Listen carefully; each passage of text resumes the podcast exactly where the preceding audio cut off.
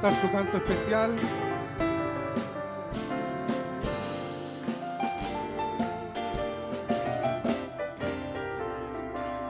En el incambiable Dios. En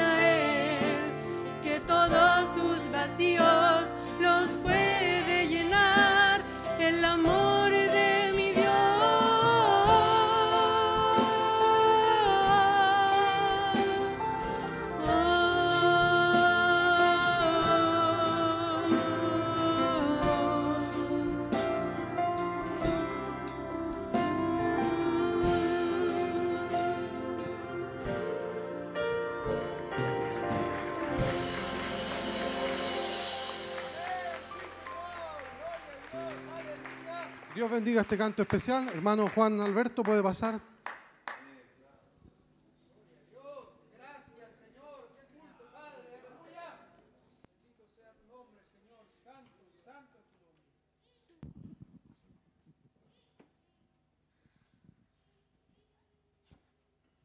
Dios le bendiga, iglesia, novia del Señor Jesucristo, simiente real. Que Dios les bendiga ricamente a cada uno de ustedes, a los poquitos que están aquí y a los que están en todo lugar. Yo soy su hermano Juan Romero y les saludo en el nombre del Señor Jesucristo. Eh, feliz y honroso y honrado de estar aquí nuevamente. Eh, parece que el tiempo no hubiese pasado. Eh, es como si hubiese sido ayer. Verlo aquí, estar en este lugar, es lo mismo. Es una habitación más de nuestra casa. Y todas las cosas que han sucedido, el tiempo que ha pasado, no creo que nos haya alarmado tanto, porque sabemos nosotros que todas las cosas están en las manos del Señor. Todo lo que sucede es porque Dios permite que suceda y todas las cosas tienen que tomar lugar, porque todas las la palabra de Dios tiene que cumplirse y las cosas que están sucediendo, eh, ya pronto se levantará una imagen, tantas cosas que van a suceder y nosotros, nosotros nos tocó ser espectadores de todas esas cosas. Pero esos acontecimientos son acontecimientos para el mundo. Nosotros recibimos algo mucho más grande y mayor. Nosotros recibimos la palabra de Dios. Nosotros recibimos una simiente real en nuestro corazón esa es la gran señal de Dios. Yo me alegraba escuchar el preludio, hermano, en las salas de una paloma blanca. Señal celestial, eso es lo más maravilloso. Lo más maravilloso que ha ocurrido en la historia de la humanidad al fin del mundo. Que Dios haya enviado un profeta. Que su palabra se haya hecho realidad.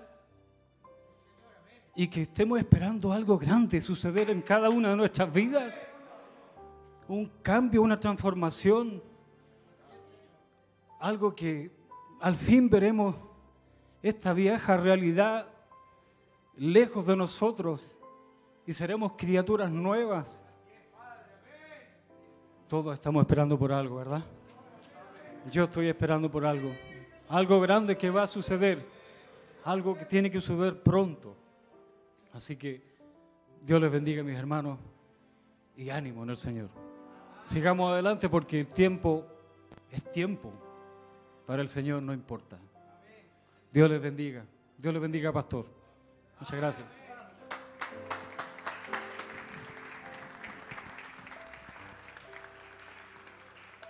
Amén. Hermano Jorge Chaparro, pase por aquí.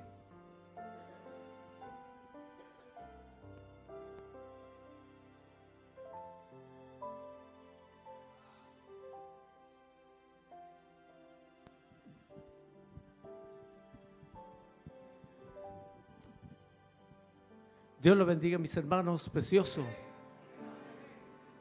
Un gusto verlo, hermano, abrazarnos, Señor. Sí, eso es lo que decía el Señor. Pero los saludo en el nombre precioso de nuestro Señor Jesucristo. Estoy feliz en este día, siete meses ya que no he venido, pero estoy feliz de ver a mi pastor. Le doy gracias a mi pastor porque el Señor ocupó ese gran vaso por toda la epidemia y nos dio los alimentos espirituales que necesitábamos, Señor. Gracias, Señor, gloria a Dios. Estoy feliz, tengo ganas de saltar, llorar, no sé. Estoy feliz, estoy feliz con mi Señor. Voy a leer un, voy a tratar de leer la emoción aquí. No puedo, pero voy a leer en el nombre del Señor Jesucristo en la pequeña escritura. En el Salmo 121, en el precioso nombre de mi Señor Jesucristo, dice así: la palabra del Señor. Alzaré mis ojos a los montes. ¿De dónde vendrá mi socorro? Mi socorro viene de Jehová. Gloria a Dios, el que hizo los cielos y la tierra.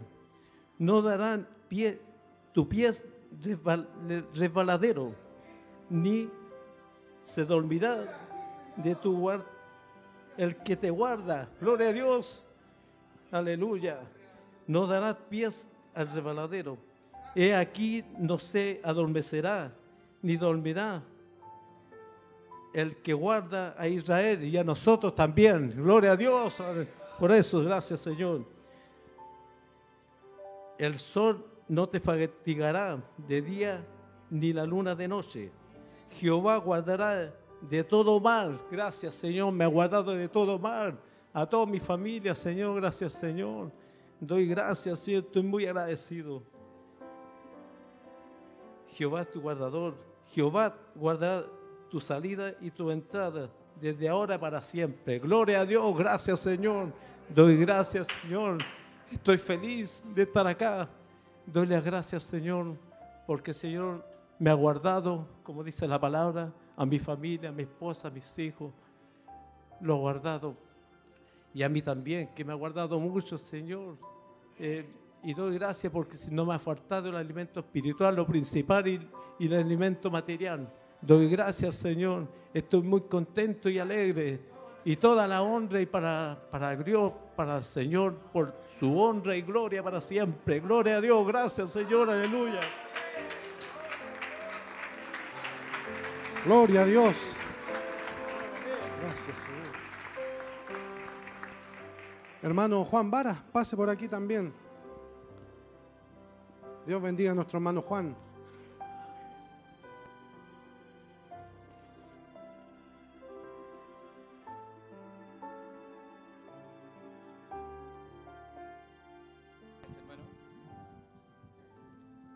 Buenas tardes, hermano, que Dios les bendiga. Pastor, buenas tardes, con su permiso. Eh, contento de verlos, contento de que esas puertas se hayan abierto nuevamente. Estoy feliz de verlos, de, que están bien. Y ser testigo del, del- como el cántico que la hermana entonaba, es el amor de Dios. No hay otra cosa, la gracia de Dios nos ha sostenido hasta acá. No hay nada, somos tan frágiles y débiles. Sin duda que el amor de Dios en mi casa, con mi amada esposa, Dios nos ha guardado. El alimento espiritual que Él nos ha dado nos ha sostenido hasta ahora. En la despensa tampoco ha faltado el harina y el aceite. Pero el alimento espiritual que nos llevará a casa nos ha sostenido. Y en palabras del profeta, gracia me ha traído salvo hasta aquí y sé que gracia me llevará de regreso al hogar. Dios los bendiga, hermanos. Gusto de verlos y saludarlos. Y muchas gracias por estar con nosotros hoy día acá. Pastor, muchas gracias. Dios los bendiga. Amén. Dios bendiga a nuestro hermano. Hermano José Durán, pase por acá también.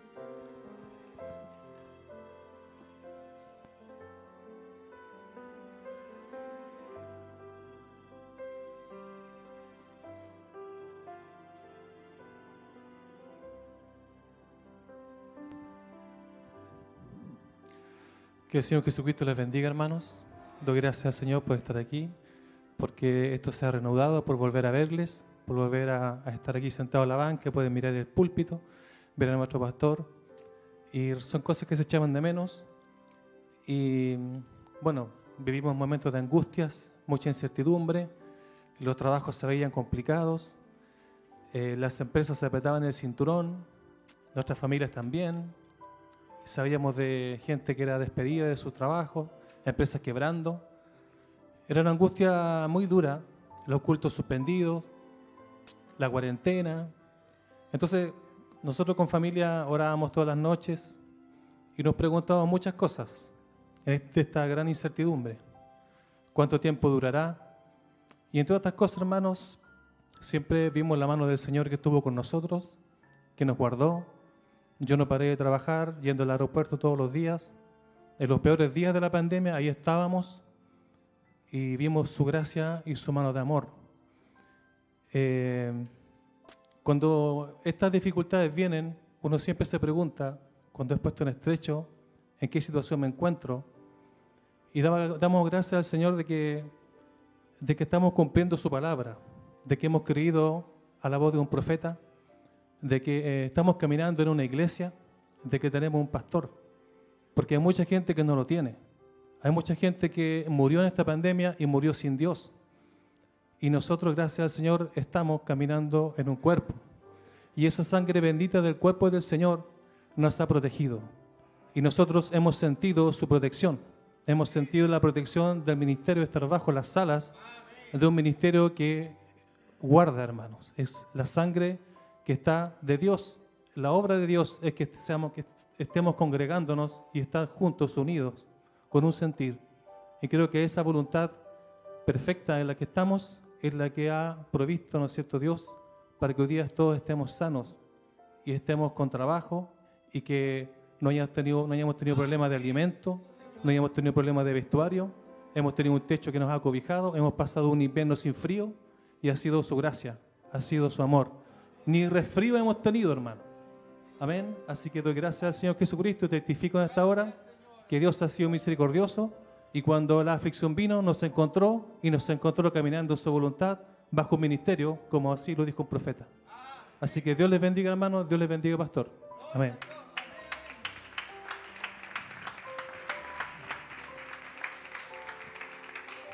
Gloria a Dios. Hermano Billy Suárez, pase por acá.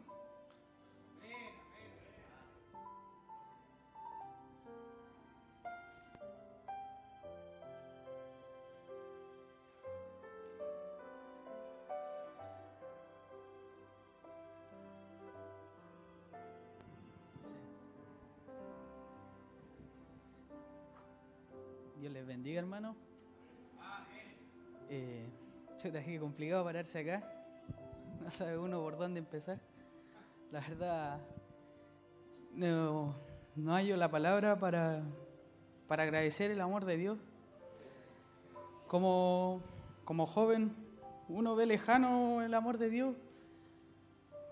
Ve a la gente decir el amor de Dios, me ha ayudado, me ha sostenido, pero uno como joven no, no lo ve, no, sigue el día a día trabajando, algunos estudiando y ciertamente Dios ha estado aquí. Como joven he tenido mis, mis fallas, pero puedo decir que Dios me ha ayudado hasta acá. Le doy gracias al pastor por acogerme, a toda la congregación, de verdad, muchísimas gracias. A Dios por cuidarme, por no faltarme un día nada, ni trabajo, a pesar de que me despidieron. Dios fue grande, no pasó ni una semana, hermano, yo ya estaba con trabajo ya. Así que, ¿cómo no agradecer de esas cosas que uno dice, ah, fuiste suerte? No, no, no fue suerte, hermano, fue Dios parándose. Así que la honra a Dios, Dios les bendiga, sigan perseverando. Amén.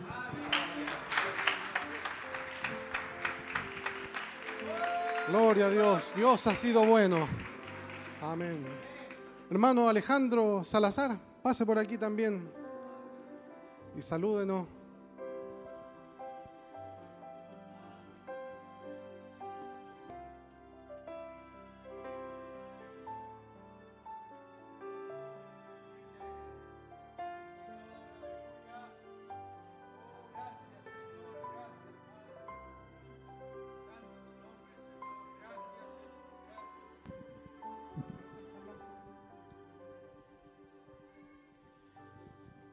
Dios les bendiga, hermano. Buenas tardes. Les saludo en el precioso nombre del Señor Jesucristo. Y como están sonando las palabras, las notas aquí atrás, oh tu fidelidad. Eh, no quiero hablar de, de- de si hubo trabajo o no hubo trabajo, porque si estamos todos aquí es porque hemos pasado todo este tiempo y por la gracia del Señor estamos bien.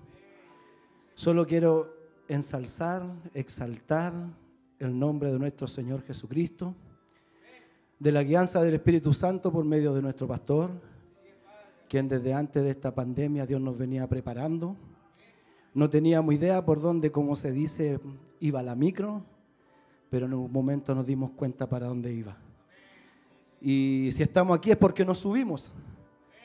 Y ese carro nos ha traído hasta el día de hoy, nos ha guardado, nos ha librado de todo mal, de toda pandemia, de todo virus. Felices porque su palabra no ha faltado, su palabra ha sido fiel, ha sido verdadera. Y como dijo un profeta años atrás, y yo lo creo con todo mi corazón, él dijo, habrá una novia y yo, me, yo estoy apegado a esas palabras. de que por encima de nuestras fallas, de nuestras flaquezas, de nuestras debilidades, de nuestros errores, de nuestras iniquidades, habrá una novia. Y aquí estamos, hermano. Tomémonos de eso, Señor, que eso, que eso sea una realidad en nuestras vidas, hermano. Que creamos y confiamos de que Dios nos tiene aquí, que somos predestinados, que Él nos pensó desde antes de la fundación del mundo, desde antes que existiera un átomo, desde antes que existiera algo, nosotros estábamos en su mente, hermano. Y en este tiempo hemos sido manifestados para una sola cosa, que es para alabarle, para bendecirle, para glorificar su nombre y para confesar con nuestros labios que le amamos con todo nuestro corazón. Yo soy uno que le amo con todo mi corazón porque Él ha perdonado mis fallas, ha perdonado mis errores, ha perdonado esta carne, este tercio que falla cada día. Pero Él viene con su palabra y me dice, hijo, te amo. Y eso para mí es todo, hermano. Así que un gusto verles, un gusto saludarles, saber que están bien. Feliz de que Dios haya guardado a nuestro pastor hasta el día de hoy. Hicimos todo lo posible porque él estuviera a lo mejor en Huelquén, que se estuviera lejos de todo virus, de toda cosa, y Dios así lo hizo. Así que ánimo, hermano, que a pesar de que veamos todo negro, este mundo, hermano, está cada día cayéndose más a pedazos. Para donde miremos, hermano, todo te está cayendo a pedazos, pero hay una promesa. Habrá una novia y nosotros somos parte de esa palabra. Dios le bendiga, hermano. Dios le bendiga, pastor.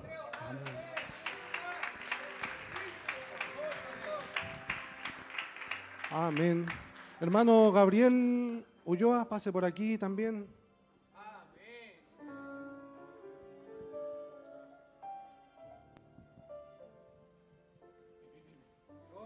Hermanos, los saludo en el nombre del Señor Jesucristo. Espero que, estén- que se encuentren todos bien.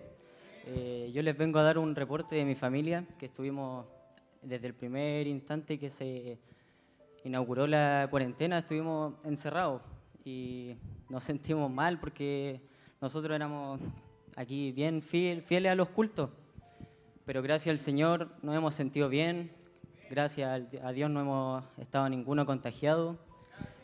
Gracias a Dios, a mi padre no le ha faltado el trabajo. Desde el primer día estuvo bien, no nos ha faltado nada y gracias por sus oraciones. Sé que siempre nos recuerdan y espero que Dios les bendiga a todos. Los amo con todo mi corazón. Dios les bendiga.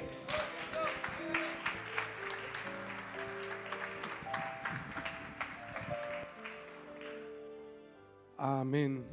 Hermano Abel, pase por aquí también, por su oportunidad.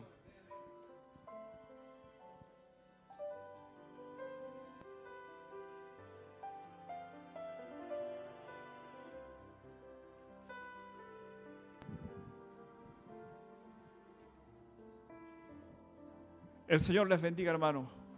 Gloria al Señor Jesucristo, porque por Él, por su misericordia, nos permite volver a vernos. Y hasta aquí el ángel del Señor ha sido del lado de sus hijos. Feliz por toda su misericordia. Feliz porque es, hemos entendido y hemos comprobado que Él es el mismo de ayer, de hoy y por los siglos. Gracias, Señor, por todas tus misericordias. Amén. Gloria a Dios. Quería cantar un, himno con mi esposa, sé que hay tiempo, pero hermano Juan Alberto, ¿me puede alcanzar mi bolsito que está ahí? Que creo que está ahí el, el himno. Perdón. Amén.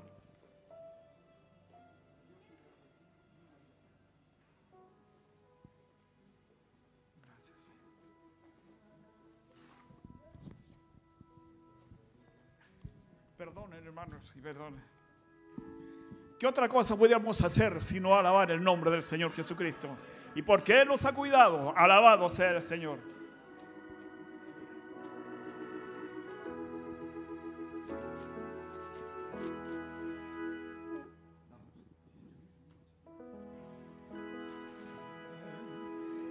En tus afanes y en tu dolor, Dios cuidará de ti. Vive amparado en su inmenso amor, Dios cuidará de ti. Dios cuidará de ti. y por doquier contigo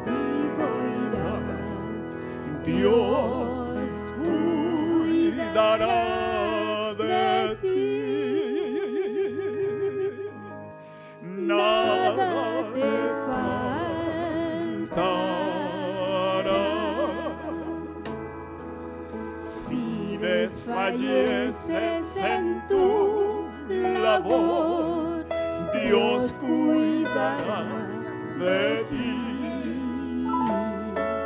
Si ves peligros en derredor, Dios cuidará de ti. Dios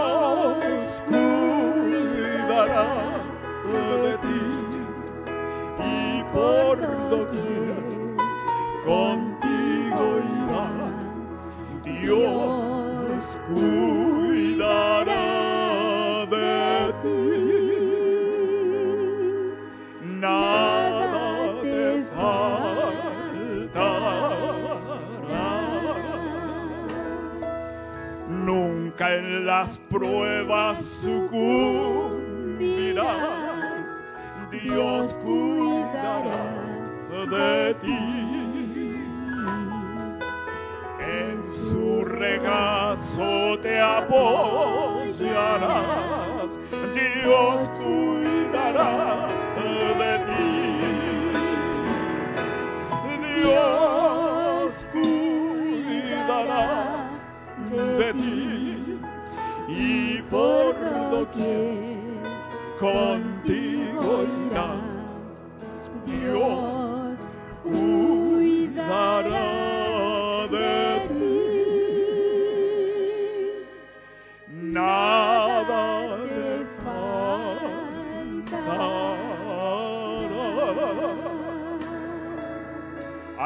Sea el Señor. Aleluya. Amén.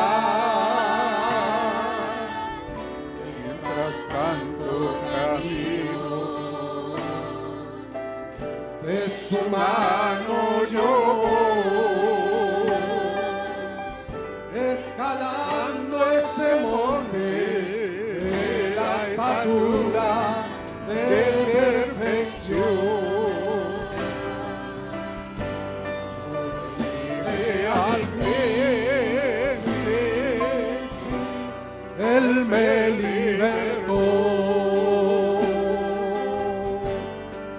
Me redimió en la cruz donde Él murió.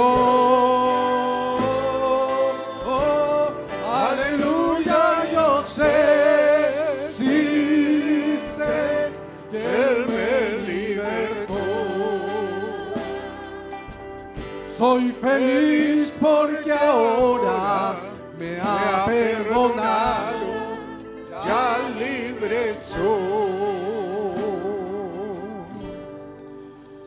Mientras la música suena, mantengamos ese espíritu reverente y no perdamos ese contacto con el bendito Espíritu Santo. Santo, santo, santo. Eres, Señor Dios Todopoderoso. Santo, santo, santo, bendito es el nombre del Señor Jesucristo. Nombre que invocamos en esta hora. Nos acercamos a tu presencia, Señor Dios Todopoderoso, en el bendito nombre del Señor Jesucristo.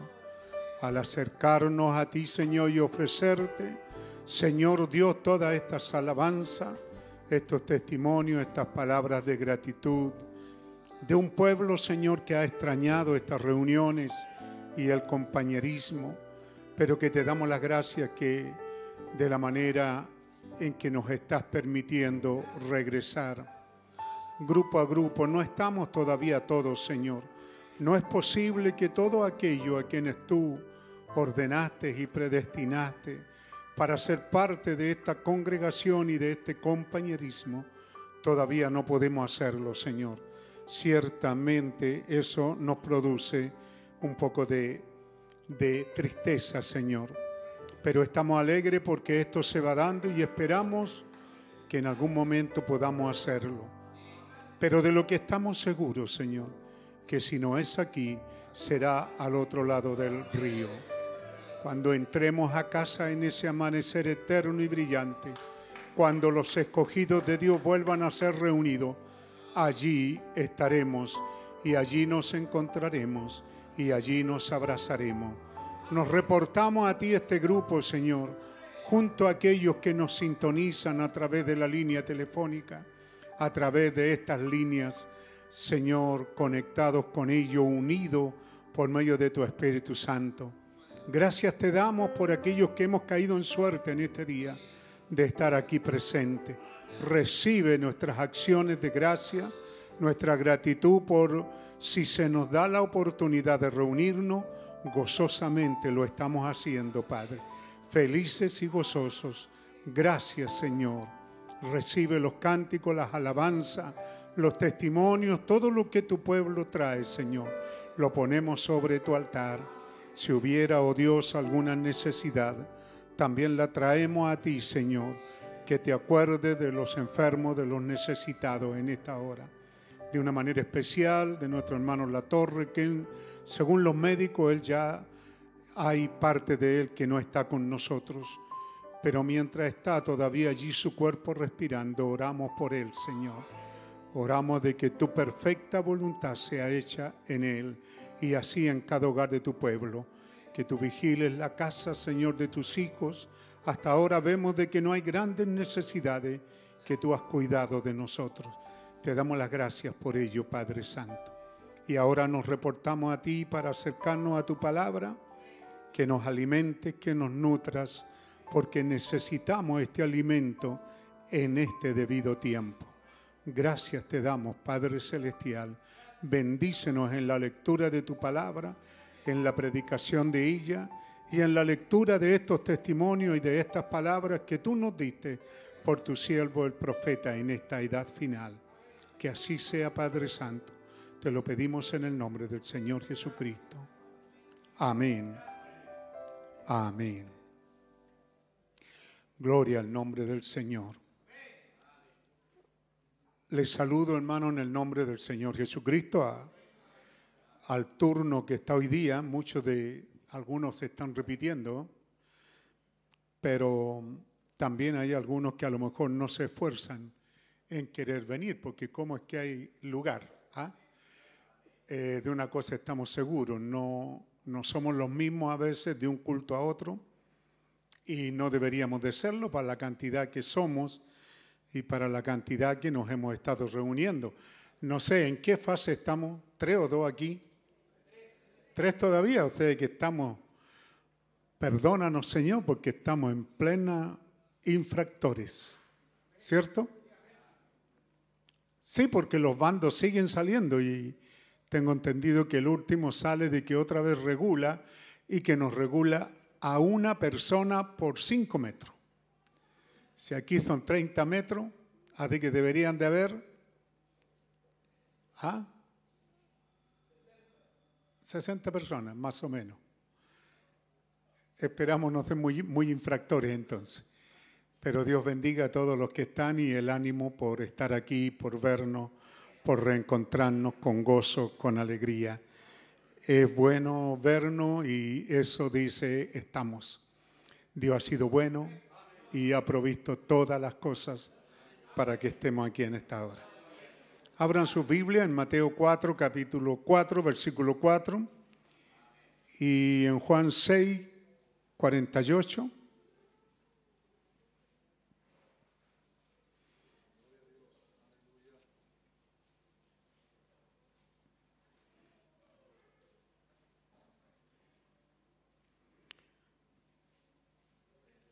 Creo que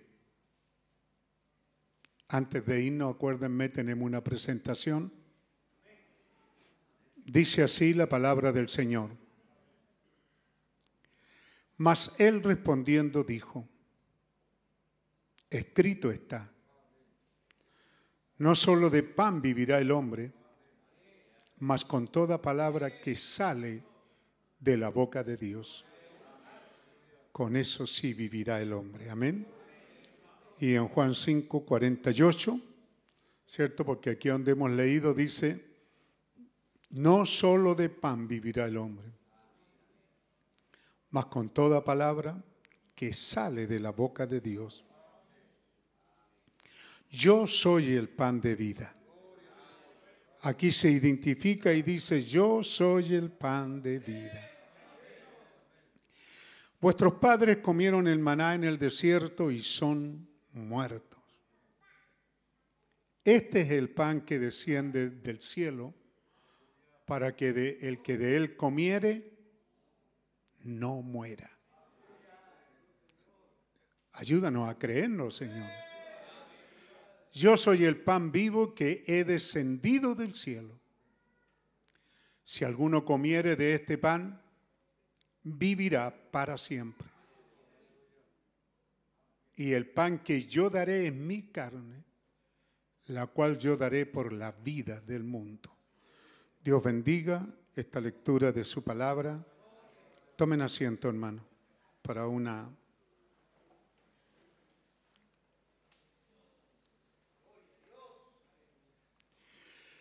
Hemos dicho que está delante de nosotros el más grande evento en toda la historia del mundo.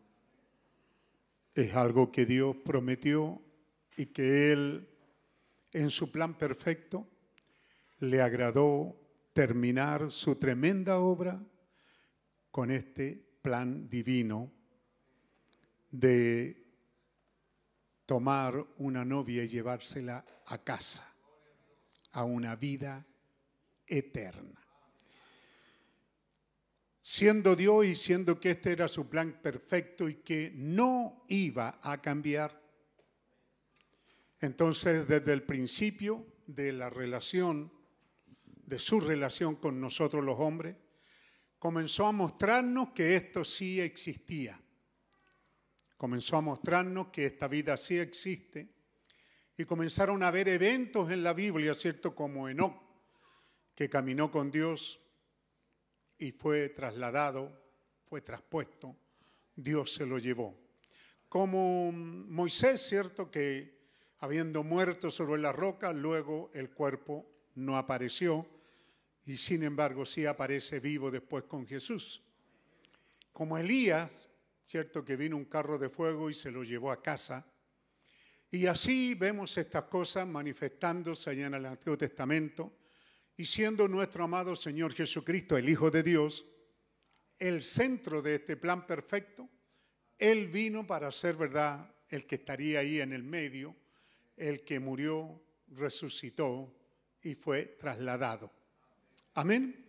Entonces, en estas cosas Él las dejó, pero también dejó, ya lo hemos visto, su bendita palabra y su plan perfecto en la naturaleza, y es donde, es donde Él quiso que tomáramos la enseñanza, que miráramos, y claro, usted y yo, eh, hablando de esta generación actual, estamos tan lejos de entender lo que significa un grano de trigo, cómo es que de ser sembrado viene otra vez a una restauración total.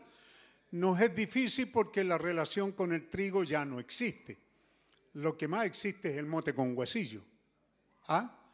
¿Cierto? Esa es toda la relación, porque el otro, el, pan eh, es harina nomás, ¿cierto? De trigo puede ser, pero para nosotros, porque para los mexicanos es de maíz.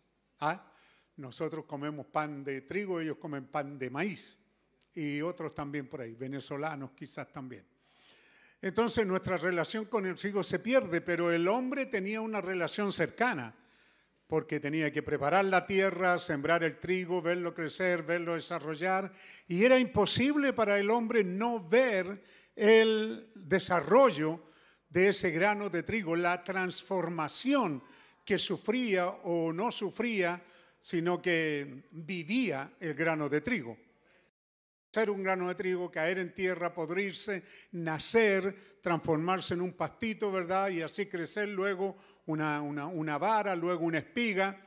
Y, y, luego allá lo último, dentro de la espiga, muy escondido, el grano de trigo otra vez venía, pero el proceso era largo, ¿cierto? ¿Por qué? Porque cuando está en la espiga a muchos confundió al decir, ahí tenemos trigo.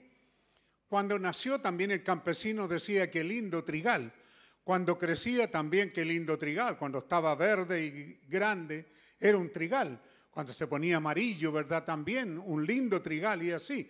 Pero solo al final de la etapa, ¿cierto? Cuando el trigo permanece en la presencia del sol y ese grano de trigo aparece, bueno, no aparece, pero viene a manifestación escondido, ¿cierto? En ese forro que se llama, en esa paja, y allí está escondido y tiene que haber un proceso de cosecha y luego de la cosecha, ¿cierto?, arrumbarse y luego trillarse y luego tirarse al viento para que el trigo sea separado de lo que es la paja.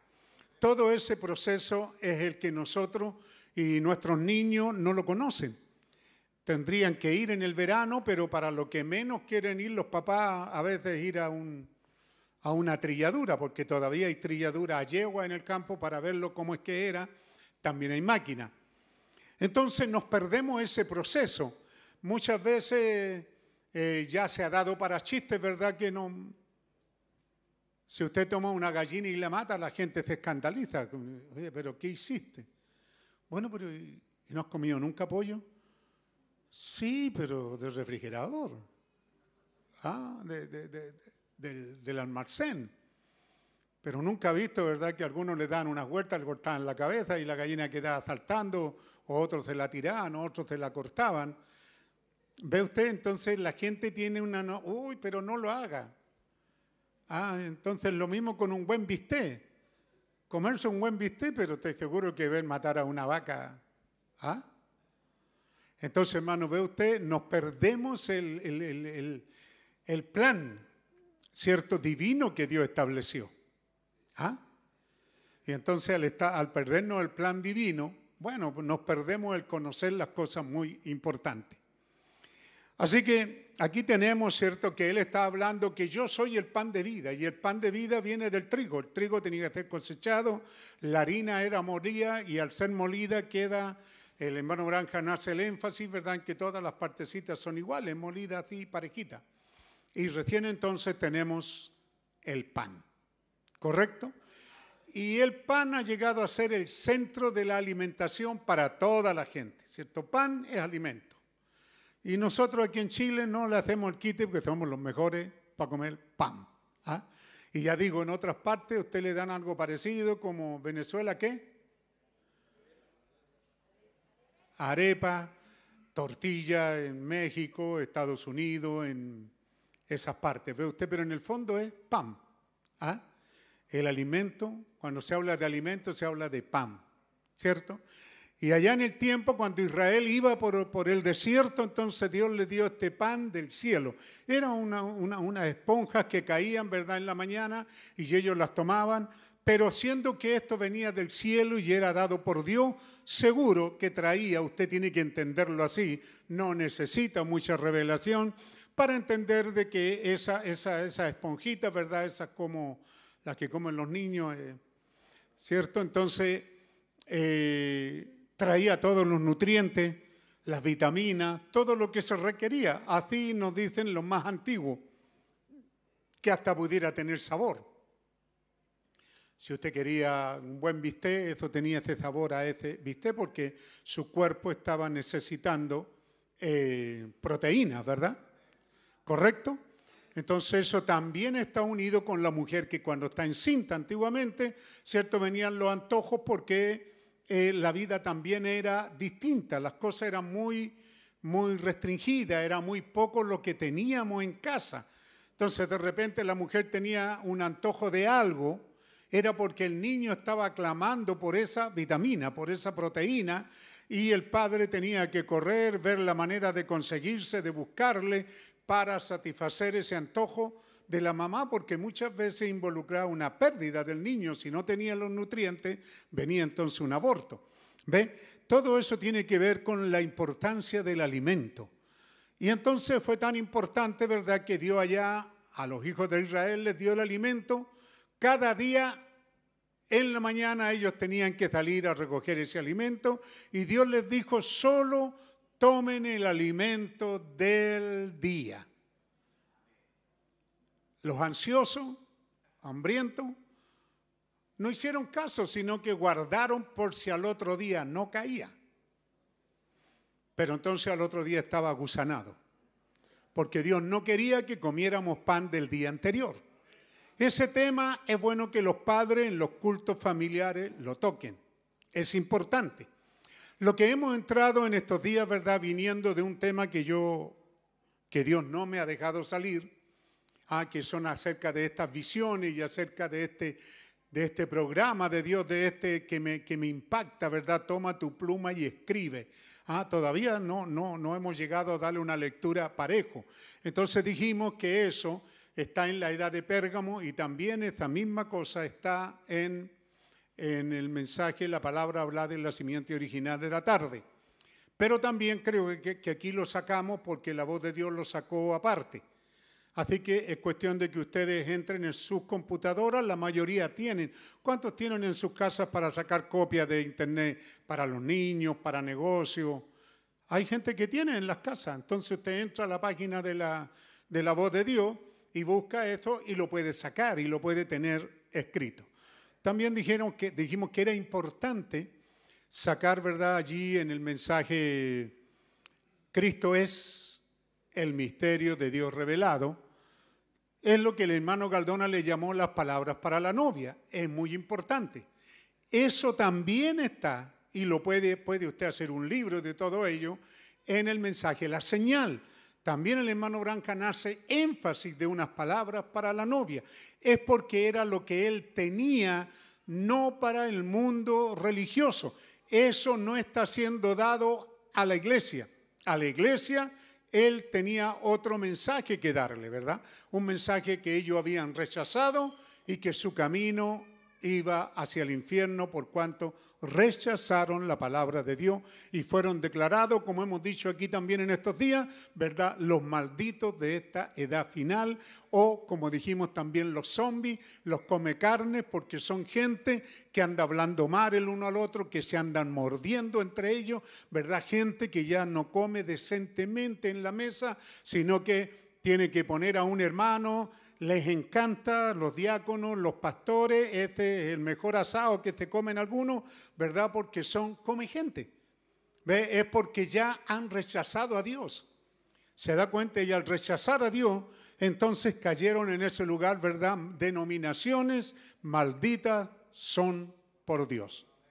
¿Le quedó claro? Una pasadita rápido que le ponen los pelos de punta, pero es bueno que lo haga porque Dios nos está advirtiendo que Él quiere, ¿verdad?, que comamos de este alimento espiritual. Si nosotros comemos, si nosotros hacemos lo que Él dice, ¿cierto? Él nos está diciendo, Jesús, el Cristo, la palabra de vida, ¿se da cuenta? Es el que está hablando. Él es el que dice, no solo de pan vivirá el hombre, sino de toda palabra que sale de la boca de Dios. Y la boca de Dios es un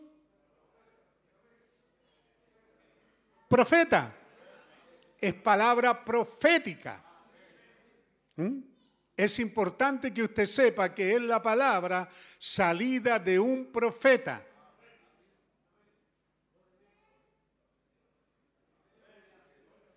Entonces Jesús, el Cristo, la palabra dice, yo soy el pan de vida. Este, yo, yo soy el alimento para vida eterna. Entonces, cuando usted viene, cuando usted tiene en su mente que usted es un creyente y que tiene una promesa de vida eterna, vida eterna. Entonces, para, para, para nutrirse de vida eterna, tiene que alimentarse de la palabra. Amén. ¿Ve usted la importancia? Entonces decíamos vida eterna. ¿Cuánto se demoraría irse en auto de aquí al sol? Eh, ¿Ese reloj está a la hora? No estoy, no estoy con reloj, hermano. ¿Alguien me podía prestar uno? Por favor, deje aquí un reloj. Después lo vine a buscar porque yo no.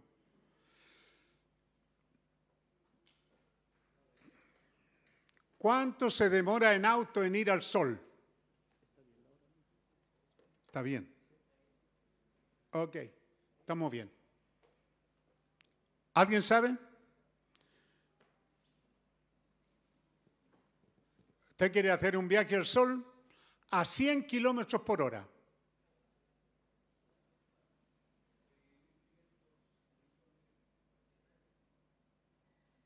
Está bueno.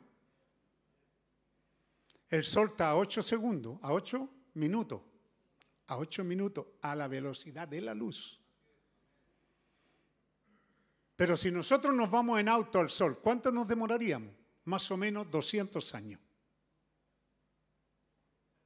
Póngale más o póngale menos, pero si va a pasar a una cafetería, si se va a, poner a mirar la luna. ¿Ah? Porque hay viajes y viajes, ¿verdad? ¿Ah? A mí me gusta viajar, me gusta viajar en auto.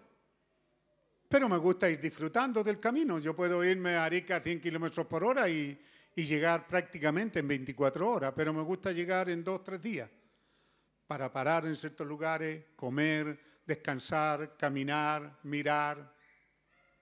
Así que esto haría el viaje todavía más largo. Yo digo a 100 kilómetros por hora sin parar, sin detenerse usted requiere 200 años. Y recién está ahí en el sol. ¿Mm? Si usted va a salir, si va a dar una vuelta en el sistema solar, solo en el sistema solar, en la segunda tarea, ahora necesita un poquito más. Si usted necesita ir a la orilla más cerca de nuestra galaxia, necesita un poquito más. Si usted necesita recorrer nuestra galaxia y ver la belleza de todo lo que Dios creó aquí, de todo lo que tenemos, nuestra casa, si usted quiere recorrer su jardín, entonces ya para recorrer de aquí al sol en auto necesitamos vida eterna. Porque 200 años no vivimos. Para recorrer solo el sistema solar necesitamos vida eterna. para recorrer nuestra galaxia, para ir a la galaxia vecina más cercana, que es Andrómeda y la Magallanes. Necesitamos vida eterna. Y según la ciencia todavía no llegamos al límite de nuestro universo. Todavía no llegamos a la frontera, tenemos que ir más allá para llegar a la frontera y de ahí pasar al espacio profundo. Donde, donde ahora el mundo que ilumina el universo no son estrellas, son galaxias. Que estamos hablando de miles de miles de millones entre una y otra. Y si usted entra en su internet se va a dar cuenta cuán bellas son a la distancia. Así que si queremos hacer un recorrido, necesitamos vida eterna. Entonces cuando Jesús está ofreciendo, está ofreciendo vida eterna, no una pequeña vida mortal, porque ¿quién de ustedes, muchachos, no quiere hacer un viaje? ¿Quién no se pasa alguna película en lo que le guste? Digo, a mí me gustaría, no sé, ir a las Torres del Paine en auto. Me gustaría ir al norte, me gustaría ir a Egipto a ver las antigüedades, me gustaría ir a la India, me gustaría ir a China. Ve, hay viajes que son posibles en avión, con dinero se pueden hacer. Pero usted sabe que su tiempo es limitado, no es mucho lo que puede hacer. Se le va a acabar el tiempo, más temprano que tarde.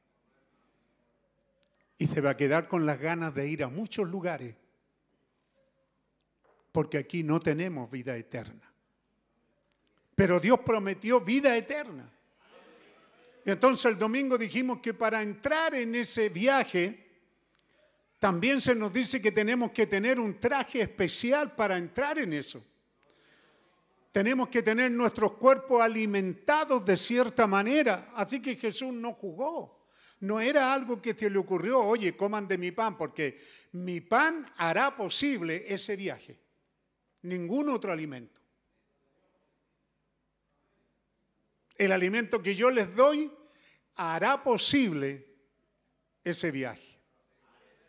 Usted puede ver que William Brancan despertó esa mañana pensando en la vida más allá de la cortina del tiempo. Tengo 56 años, imagínese yo. No que estoy superior a él, pero sí más viejo. Tengo 56 años, Señor, estoy cansado. Quisiera descansar. Pero no quisieras mejor un paseo, le dijo Dios. Sí, también me haría bien no quisieras ver el otro lado, uy Señor, me haría tan bien. Y entonces en un momento él ahora se ve que está mirándose, que está en la cama. Ya había comenzado un proceso de transformación. Él ya había salido de ese cuerpo y había entrado en otro. En este otro que él había alimentado con la palabra de Dios toda su vida. Y luego deja de mirar su cama y se vuelve para mirar y ahora se ve que está en la sexta dimensión. No en esta galaxia, en la sexta dimensión. Y allí ve multitudes de creyentes que comienzan a venir a saludarlo. Amén. Entonces,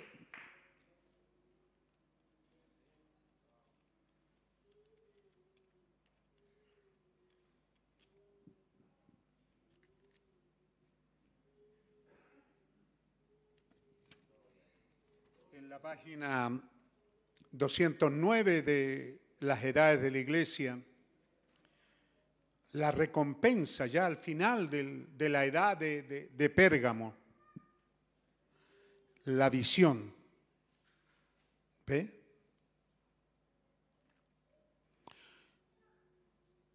Pues había estado pensando en esa madrugada mientras estaba así acostado en la cama cuando de repente fui llevado en una visión muy extraña.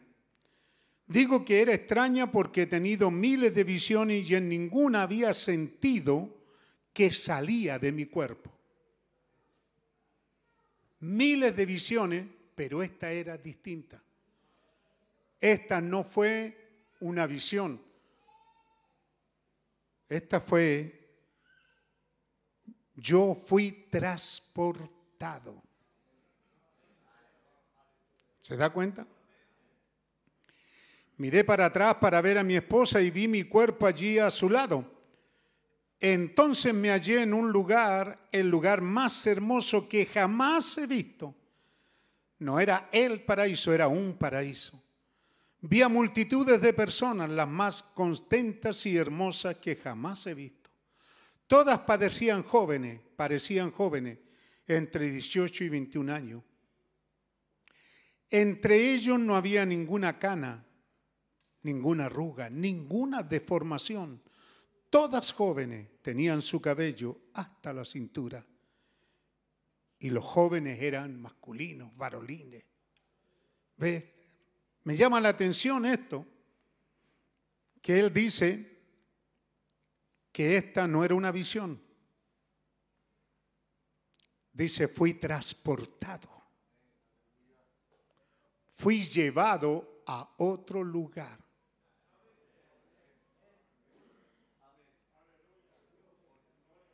Y cuando vi esa multitud y me abrazaban y alguien dijo, estos son tu pueblo, pregunté Son Branham.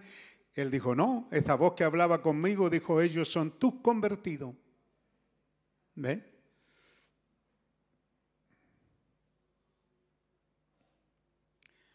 Sí, yo puedo ver que Dios va a dar una recompensa especial a sus mensajeros, quienes han cumplido fielmente con la responsabilidad que Él ha encomendado.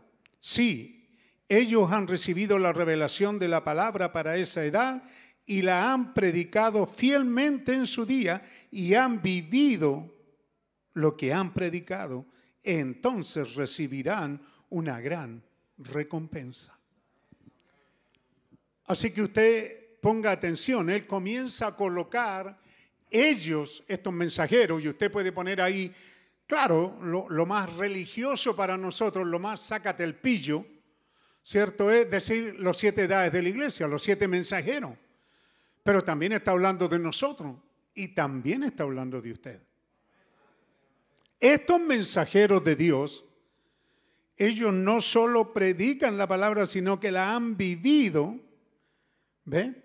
La han predicado fielmente su día y la han vivido. Lo que han predicado lo han vivido. ¿Ve?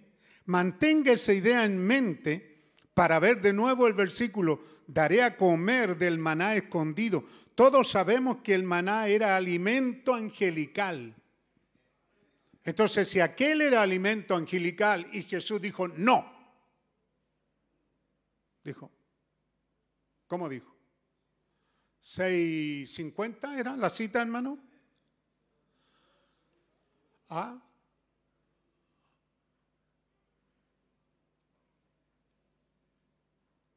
Este es el pan que desciende del cielo para que, de él, para que el que de él coma no muera. ¿Qué más? Yo soy el pan vivo que descendió del cielo. Entonces estábamos en el 50 y 49. Vuestros padres comieron el maná en el desierto y murieron. Él está diciendo, aquel fue un pan, y ese fue un pan angelical, el que comieron en el desierto, pero no era el verdadero pan. Pero aún así, aun cuando no era el verdadero pan, él dice, todos sabemos que el maná era alimento angelical.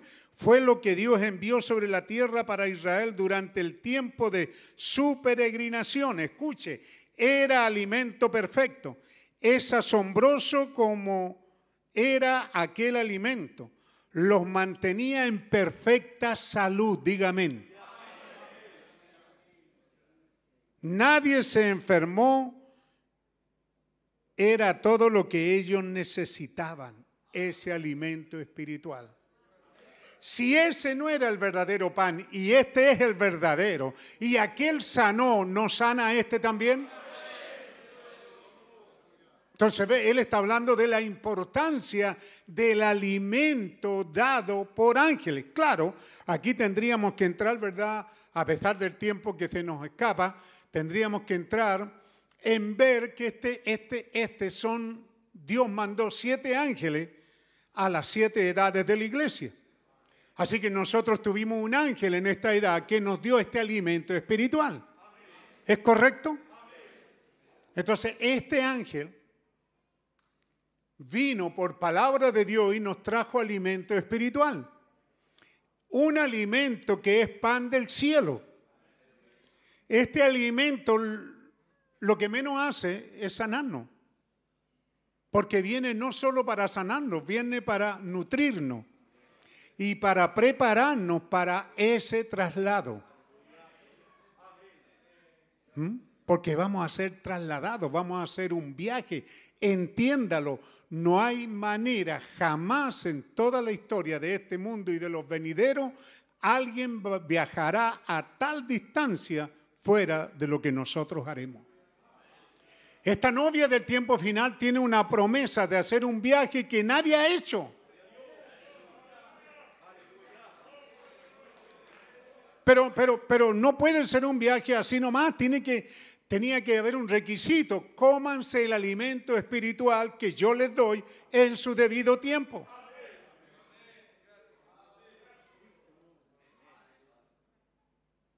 ¿Ve usted? ¿Esteban? ¿Está por ahí? Entonces, mire usted la otra parte de la escritura. Isaías 28, 8.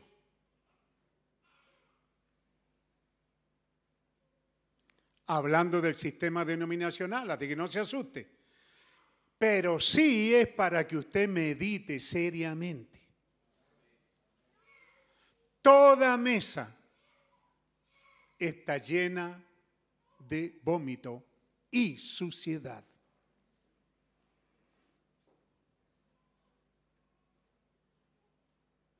¿Qué cosa?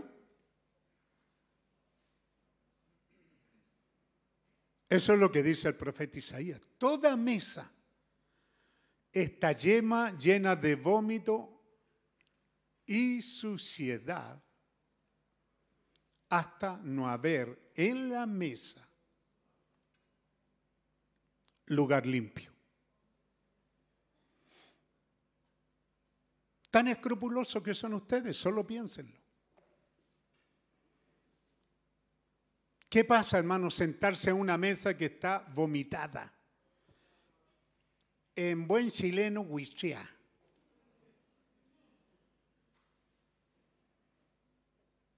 Sucia. No hay lugar limpio y le dicen a usted, siéntese. Y usted, jeje, ah, es que él es el manito tanto, y se sienta en esa inmundicia.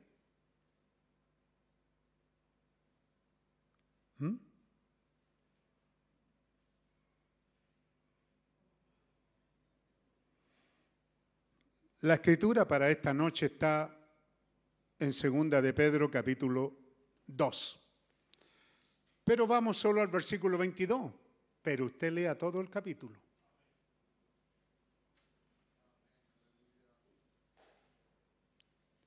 Capítulo 2, 22. Entonces termina diciendo Pedro en este capítulo 2, versículo 22.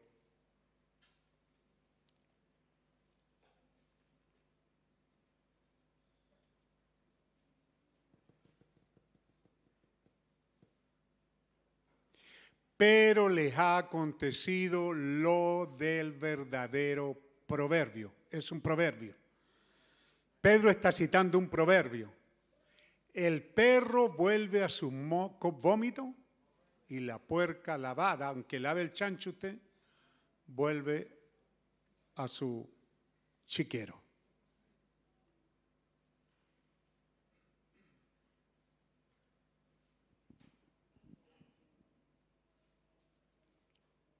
Así que, venga para acá, hijo.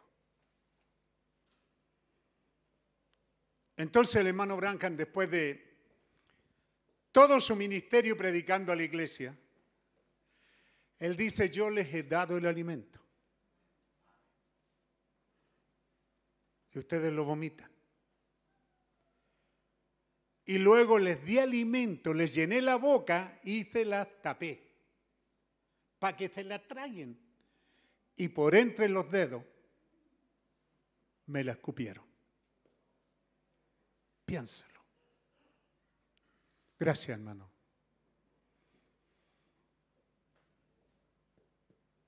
Esa es la edad a la que vino William Branham. Una edad religiosa a la edad que él le dio la palabra y la vomitaron. Y luego en el amor, en amor, como usted a un enfermo le vuelve a dar el alimento y le tapa la boca, trágatela, te hará bien. Esta palabra te va a sanar, te va a sanar tu cuerpo, te va a sanar tus dolores estomacales, dolores de cabeza, todo lo que tenga esta palabra te va a sanar y también te va a preparar para el rapto. Pero ellos, la edad denominacional, la escupió. Y el Espíritu Santo te dice en esta noche, ¿qué estás haciendo tú? cuando despellejas a los hermanos sobre tu propia mesa. El Espíritu Santo sabe eso, hermano. Sabe aquí de la gente que todavía anda hablando de su hermano. ¿Mm? Sabe de las familias que se sientan a la mesa y se dan el lujo de hablar mal del pastor, de hablar mal de la familia, de hablar mal de este otro hermano y de su familia, y del diácono y de la familia, y del anciano y de su familia.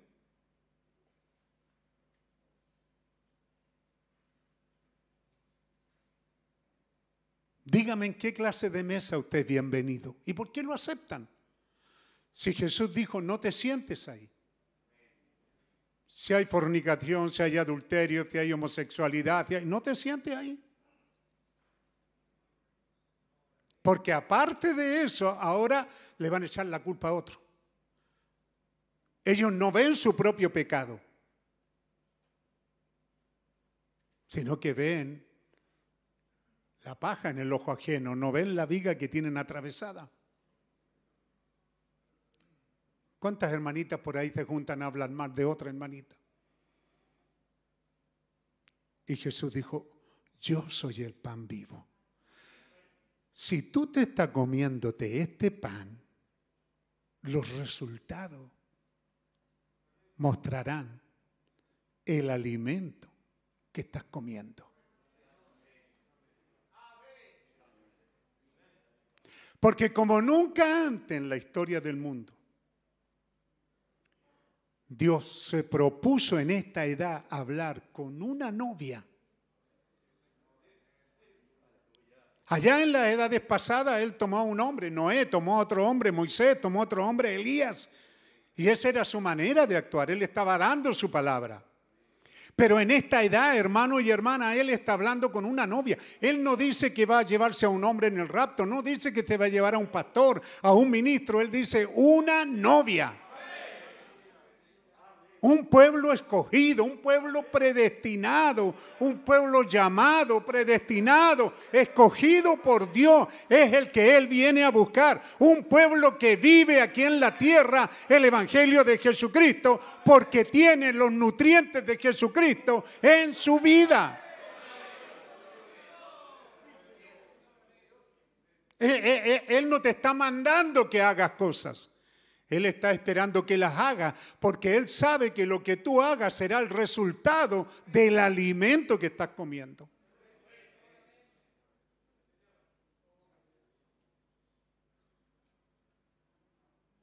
Yo hablaba con un pastor y le decía, ¿hasta cuándo ustedes van a seguir con la, van a seguir con la rutina del ministerio quíntuple? ¿Tendrá la novia un ministerio? Cierto, dijo el profeta, hay un ministerio. Pero por todos estos años la gente, no solo los hambrientos de púlpito, sino también la gente hambrienta de ver a un líder en el púlpito, gente mediocre. ¿Ah? Andan buscando poner, no, pero este es este, este es esto otro. Eso no tiene importancia. Lo que tiene importancia es que habrá una novia caminando sobre la tierra, viviendo cristianismo, viviendo vidas dulces, amando a todo el mundo. ¿Todavía no te reconcilias con tus vecinos? ¿Todavía no le sacas la basura al vecino? ¿Todavía peleas con todo el mundo?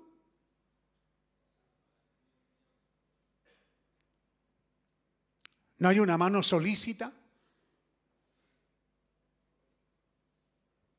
Cuando mis hijas se casaron, cuando Fabiana ya hace todos estos años,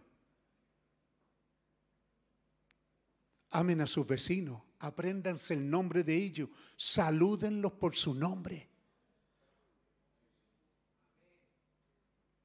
Vea usted los resultados cuando lo hacen esos vecinos los aman, los admiran a los muchachos. Porque se dan cuenta que somos gente extraña y que tenemos algo extraño y lo que tenemos es amor, solicitud, atento. No, estar con la cabeza agacha, todos orgullosos, así yo soy el evangélico. Todos estos son unos perdidos. Sí, pero son perdidos porque tú eres perdido. Porque si tú eres un hijo de Dios, tus vecinos tienen que alcanzar salvación. Tú eres salvación para ellos, para tus compañeros de trabajo. ¿Mm?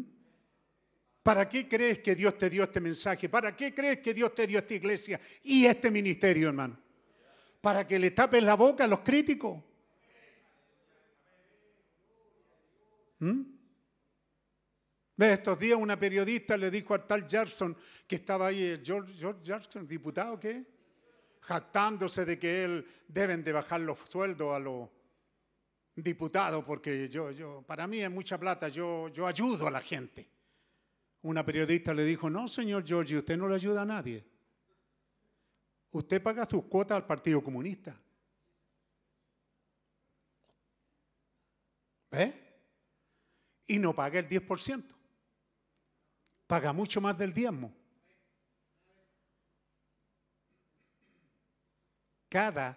Y luego salieron los de la UDI. Los de la UDI, no, nosotros también tienen el, ¿ah?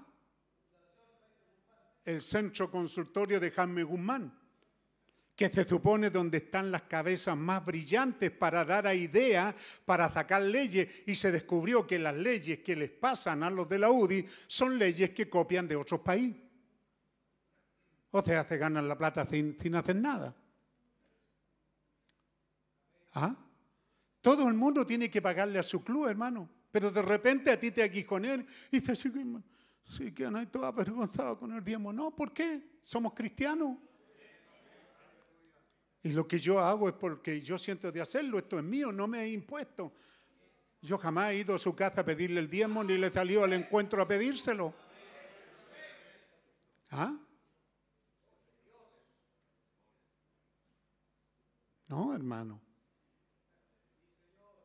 Y este no es el tema, el tema es eso, es que Dios quiere que haya gente que se pare dulcemente en el camino y quite las piedras de tropiezo.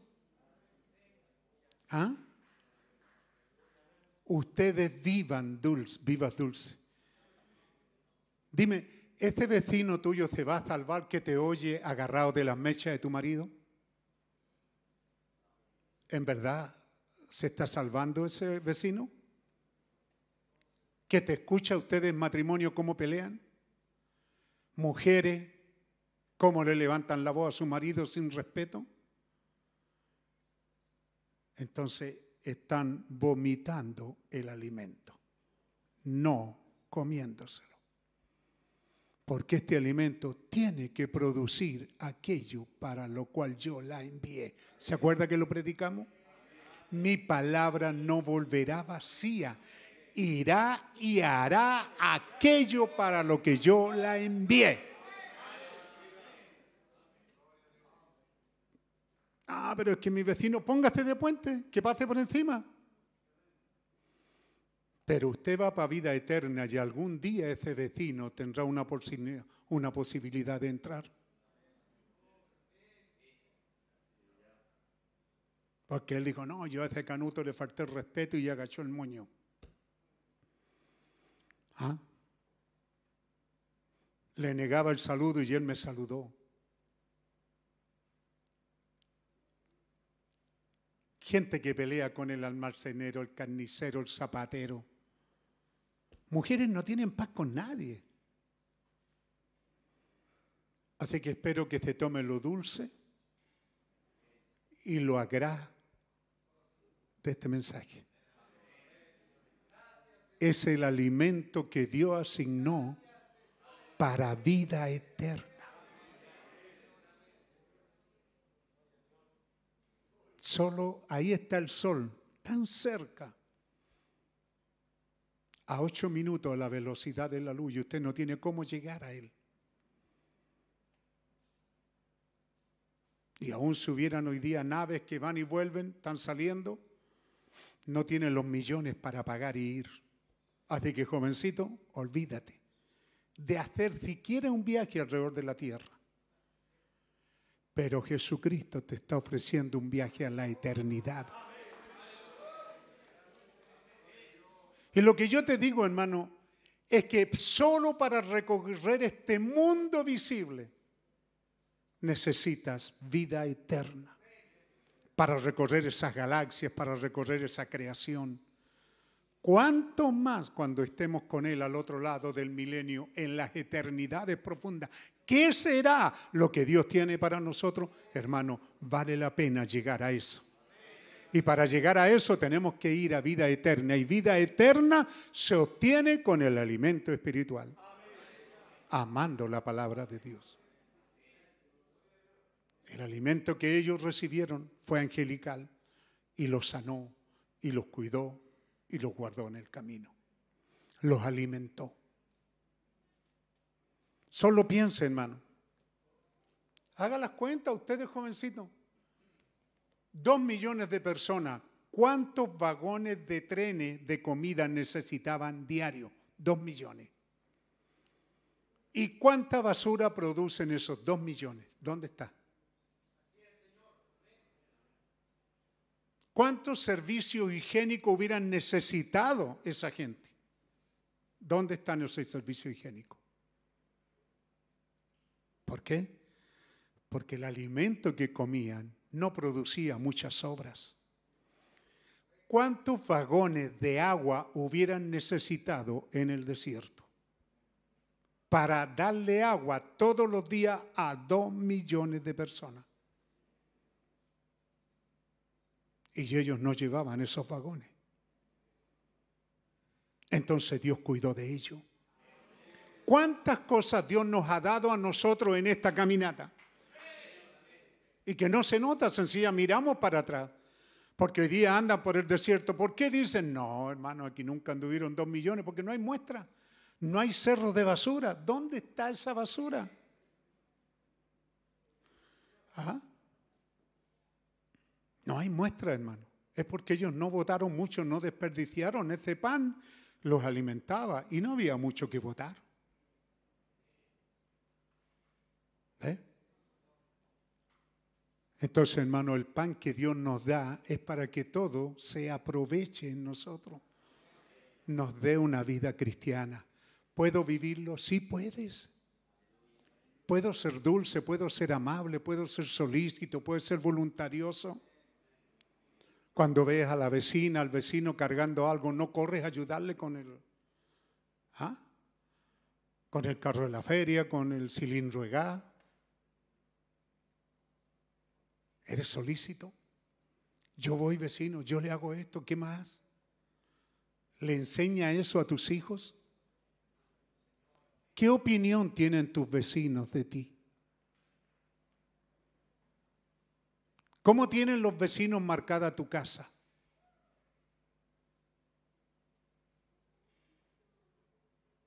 Alimento espiritual en su debido tiempo. ¿Mm?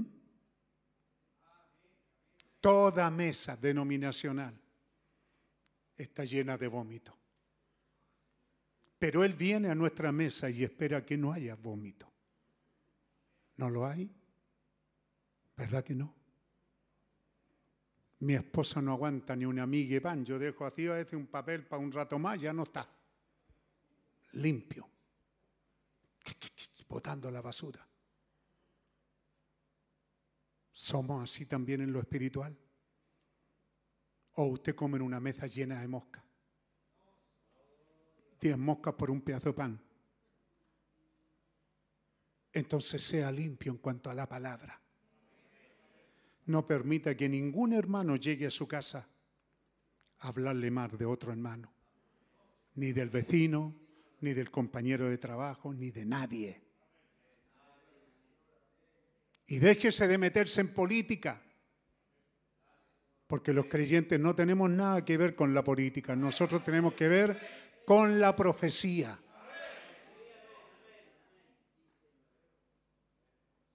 Yo les dije a ustedes aquí, con tanto evangélico, que somos reservados, que somos, ¿cuánto es? Tradicionalistas, y tanto militar que votan por Pinochet, debió de haber ganado el rechazo por un 80%, por, yo le calculé un 60%. Yo sabía que no, pero yo dije, es así como tienen que estar. Hay más gente por el rechazo que por el apruebo, pero eso es política. La profecía dice que no, tiene que ser lo otro, porque lo otro es lo que está tomando el control del mundo. ¿Ah? Con Donald Trump y Hillary, ¿cuántos votaron? Se dieron, pastores perdieron a su ministerio porque se la jugaron por Hillary, porque así dice la profecía. Sí, pero tiene que esperar en la profecía. Ya la Iglesia Católica está detrás de ese sistema. Ya en los días del profeta la Iglesia Católica entró. ¿Qué es lo que hay detrás del trono de los Estados Unidos? La Iglesia Católica. Así que no se meta en política, hermano, no discuta, no pelee. Mantenga su paz y busque la profecía. Y la profecía dice que hay una novia en esta hora. En algún lugar. Hay creyentes que aman a Jesucristo, que aman la palabra, que se alimentan del mensaje, que no andan peleando con los hermanos, que no andan pelándolo en las casas, no andan hablando mal de los demás. No, jamás. La sobremesa no es para hablar mal, la sobremesa es para hablar de Cristo y su palabra, para hablar de estas cosas buenas que Él ha hecho con nosotros. Y Él dijo, que él tendría esa novia. Para tener esa novia él nos dio obrero, pero el obrero, eso es todo lo que merece, por hermano. Obrero. El esclavo, el siervo que haga bien todo lo que tiene que hacer. Pero ha estado en la mentalidad de la gente, oh, ese siervo de Dios, ese del ministerio. ¿Qué le importa a usted quién es del ministerio quíntuple? Yo soy del ministerio quíntuple, usted, usted. Yo soy ese ministerio quíntuple. ¿Por qué? Porque el ministerio quíntuple es para. ¿No lo es? Este ministerio fue para la obra del ministerio, para la novia. O sea, la parte final, la parte medular, la parte importante es la novia, no el ministerio. El ministerio son los siervos que están mandados a leerle a usted sus derechos. Si es un mal siervo y no se los lee, entonces déjelo de lado, léalo usted mismo. ¿Cómo no va a saber leer, hermano? Ahí están sus derechos. Usted tiene derecho a sanidad, usted tiene derecho a un bienestar, usted tiene derecho al cuidado, usted tiene derecho a que Dios vigile su casa, su vida, su alma. Usted tiene derecho aquí. Puesto de pie, le damos las gracias mientras nuestro hermano pasa con su esposa. Padre Celestial, te damos las gracias por esta palabra que tú nos has dado, Señor, que recibimos con alegría, con gozo en esta tarde.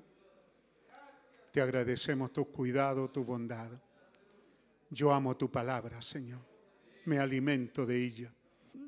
Me nutro. El gozo de mi alma es tu palabra, tu mensaje, lo que tú nos has dado. Padre bondadoso, nos acercamos a ti con alegría de corazón y también con humildad. Y te pedimos, Señor, que en verdad esta tu palabra produzca esto para lo cual ha salido. Gracias, lléveselo nomás. Gracias, Señor.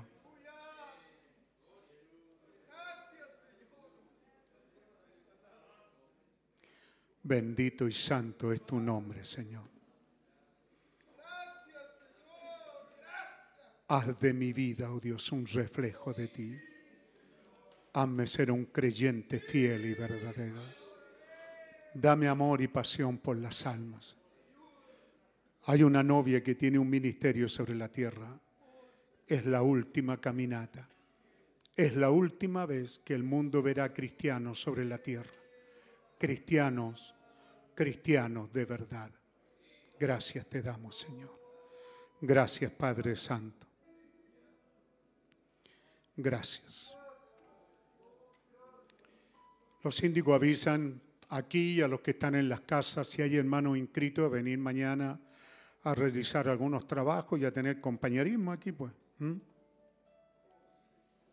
También en las veces, estos días que hemos tenido culto hay un cafecito a la salida para los que quieran. No se acerquen mucho, mantenga la distancia. No se tome el café con esa cosa puesta, se la saca y toma café. Y de ahí nos vamos. Amén. Recibimos los saludos de Argentina. Formosa Esther Salazar dice. Saludo novia. Amén. Aarón Tuyú de Valladolid, México. Néstor Arrúa de Argentina. Javier Cagua de Ecuador, Guayaquil. Perla Torres de Guzmán de Coahuila, México. Jairón Muñoz de Ecuador, Guayaquil. Estefanía Granado de Victoria, Guanajuato, México. Gracias por esos saludos y les respondimos que Dios les bendiga, que Dios les ayude. Un, con una conexión total de 253. Un saludo para todos ellos. Amén.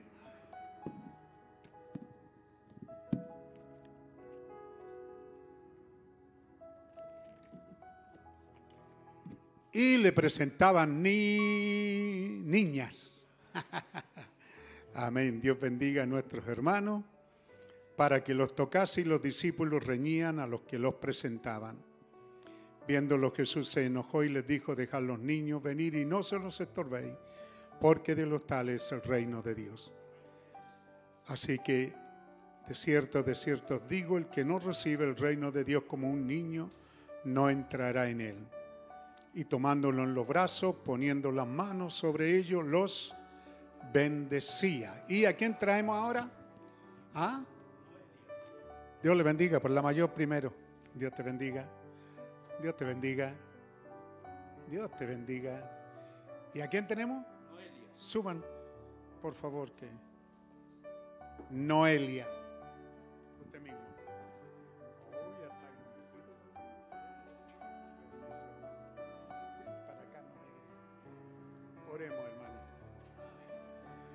Padre bondadoso, de los padres a los míos, aquí está la pequeña Noelia que la venimos presentándotela a ti, Señor, en esta hora tardía, cuando el sol se está poniendo en el oeste para este mundo, para el sistema. Señor, en este día cuando los juicios están cayendo sobre el mundo, oramos por esta familia que permanezca bajo la protección de la sangre y que tú proveas todo lo necesario para ellos, para la familia y para la pequeña Noelia. Oramos por el Padre, fuerza, ánimo, tendrá que trabajar más porque hay más que hacer ahora. También por la Madre, paciencia y ánimo para criarlas y levantarlas para ti, Señor. Te presentamos a la pequeña Noelia, Señor, en el nombre del Señor Jesucristo, para que sea tu sierva aquí en la tierra desde pequeñita, como lo son sus hermanitas, con su sonrisa, su alegría, trayendo esa alegría de niño a esta iglesia, nos hace tanto bien a los viejos, luego cantando, luego estando en la escuela dominical. Señor, que te sirvan a ti toda la jornada de la vida. Te la presentamos, Señor, también te la dedicamos y te pedimos que tú la bendigas, Señor, con tu bendición yo como tu siervo también la bendigo en el bendito nombre del Señor Jesucristo, para que vida, viva una vida saludable, vigorosa, feliz, dichosa y sirviéndote a ti. Que así sea en el nombre del Señor Jesucristo. Amén. Amén.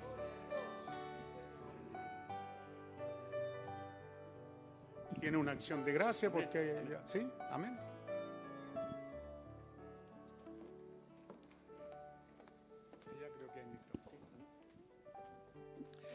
Amén. Que Dios nos bendiga, ¿verdad? Así que, ¿están contentos en esta hora? ¿De verdad? ¿Buen alimento espiritual? Amén.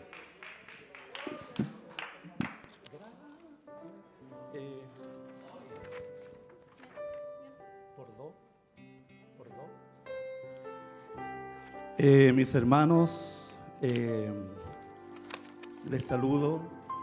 Eh, hay una palabra que quizás suena cliché eh, por el privilegio de estar aquí. Y aparte de eso, que algo muy importante que usamos nosotros, los cristianos, en el nombre poderoso de nuestro Señor Jesucristo. Eso nos pertenece. Así que ese nombre merece todo amén. Amén. En el nombre de Jesucristo les saludo mi hermano. Eh, voy a ser bien preciso porque por, por la hora, eh, hace 13 años atrás, Dios empezó a lidiar conmigo. ¿Pueden tomar asiento, mi hermano? Dios comenzó a lidiar conmigo 13 años atrás en, en estos meses, noviembre, bordeando diciembre del 2007. Y Dios empezó a llamarme, así como el hijo pródigo, y que de regresar. Y yo estaba allá, muy lejos. Pero he aprendido de que a pesar de mi distancia, de lo lejos que estaba, nunca perdí la condición de hijo. No importa cuán lejos el hijo se vaya, si le sacan sangre, eh, esa sangre dará el resultado de la misma sangre del Padre. No importa la condición. Cuando el Padre lo vio, lo amó, lo abrazó, lo besó y lloró. Quizá el hermano por ahí se quejó un poco. El profeta dice la iglesia, la denominación. Y ese soy yo. No tenía nada. Estaba muy lejos de Dios. Sin pastor, sin iglesia, sin familia. Y cuando Él me dice y me hace volver en sí y me dice, ¿y qué de regresar? Y no a cualquier lugar. Había un lugar donde tenía muchos amigos y podía haber regresado allá. Y podía haber estado con ellos. Y podía haber estado cómodo. Pero Dios me trajo a Laura León Coloma, donde no conocía a nadie. Eso es Dios. Porque me puso un nombre y un apellido. ¿Dónde ir? Quédate en ese campo. Espiga ahí. Y por estos 13 años, Dios no ha sido mezquino porque cada cierto tiempo ha dejado caer espiga tras espiga, alimento tras alimento. Estaba solo y ustedes, muchos de ustedes, hermano Henry, ¿se acuerda? Cuando me aconsejaba y yo estaba con mi génesis del porte de esperanza. Solo, hermano. Quizás muchos me miraron y dijeron, no, ¿cuánto va a durar? Esto es Dios. Esto es la gracia de Dios.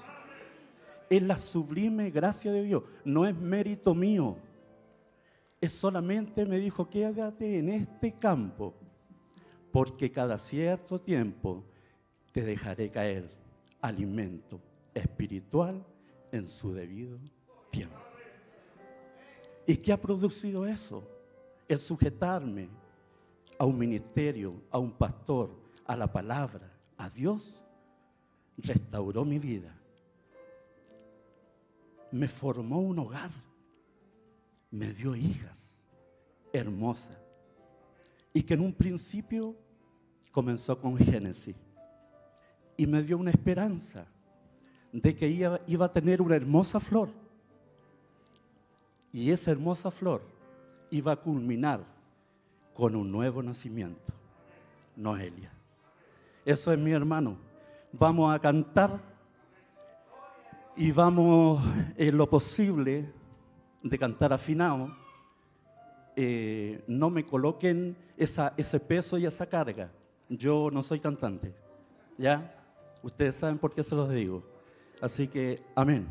Dios les bendiga. Y muy especial, mi hermana Irene, una dama que enseñó a mi esposa, a mis hijas, a cómo vivir cristianismo. Gracias, hermana Irene. Dios, Dios le bendiga. Y también a mi pastor, muy especial. Cómo él se ha parado por esto y cómo quizá ha cargado con lágrimas y se ha parado ahí donde yo me siento y ha orado por mí para que yo esté aquí. ¿Ve? No son méritos míos. Hay todo un plan perfecto de Dios. Así que amén, hermano. Dios les bendiga. Amén. La letra. Hermano, ¿me puede colocar? Amén.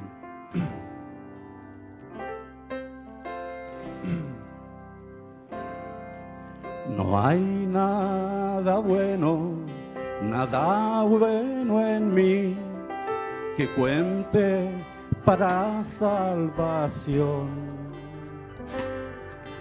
No tengo nada que pueda valer, tan solo la gracia de Dios.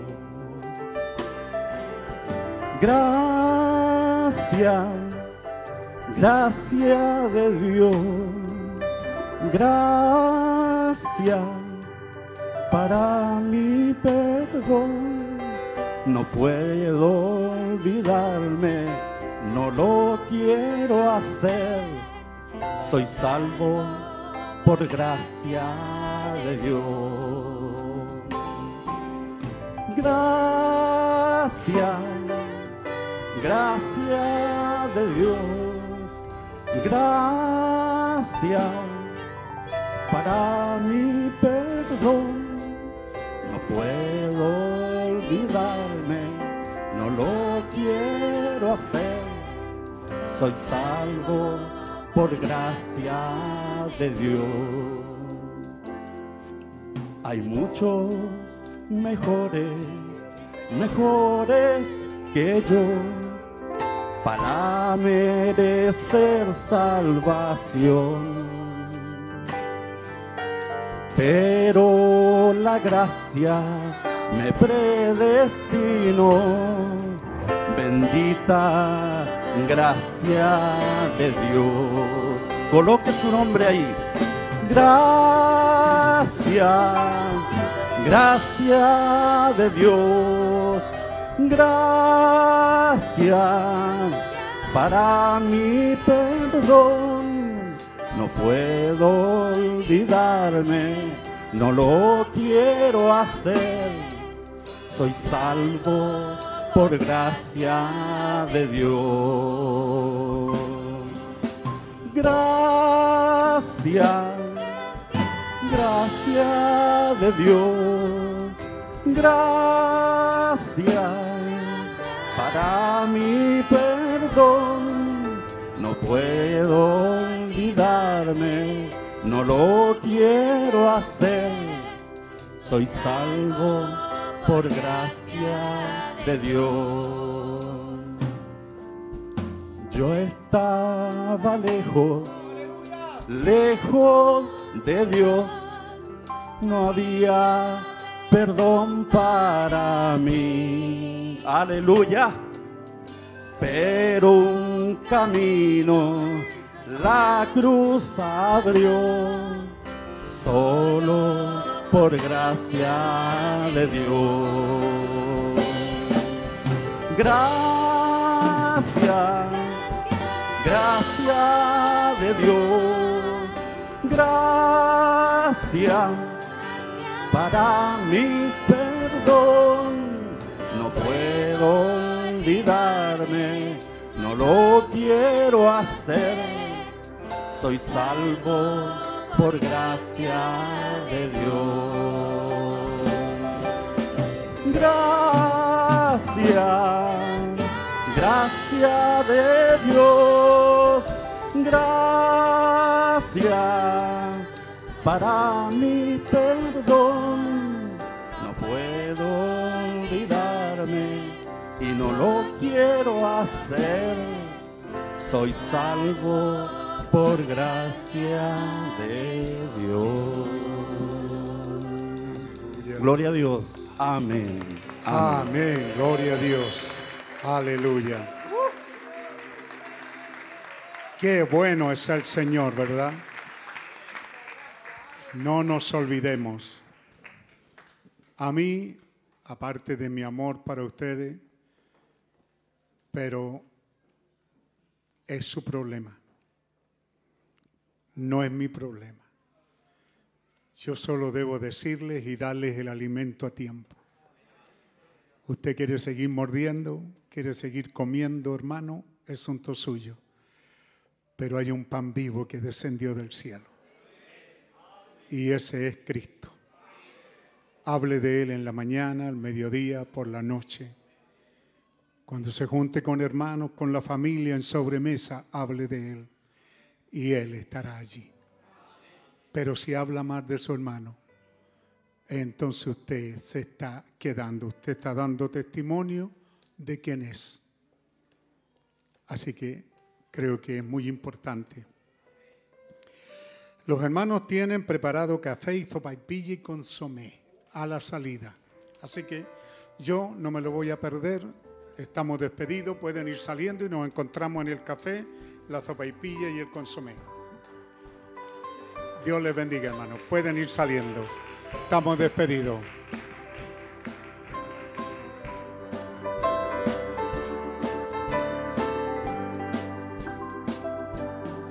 Con tu amor y tu sangre preciosa, me limpiaste por siempre, Jesús. Hoy camino en tu senda gloriosa, con tu cruz, con tu cruz,